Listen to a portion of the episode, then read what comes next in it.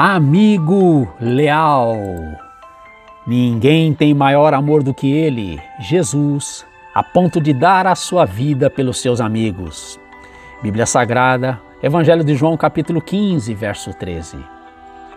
Foi o escritor e pastor holandês Henry Nouwen quem disse: Quando nos perguntamos honestamente quais pessoas em nossas vidas significam mais para nós, descobrimos que frequentemente são aqueles que, ao invés de nos darem conselhos, proporem soluções ou curas, escolheram compartilhar de nossa dor e tocar nossas feridas com uma mão quente e gentil.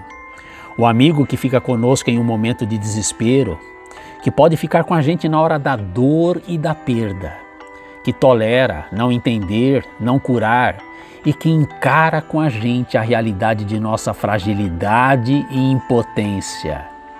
Esse é um amigo que se importa.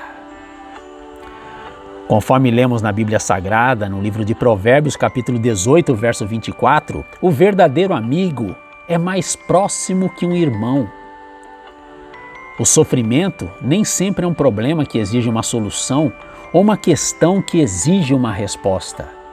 O sofrimento é muito mais um mistério que exige uma presença e companhia. Seja um amigo para alguém.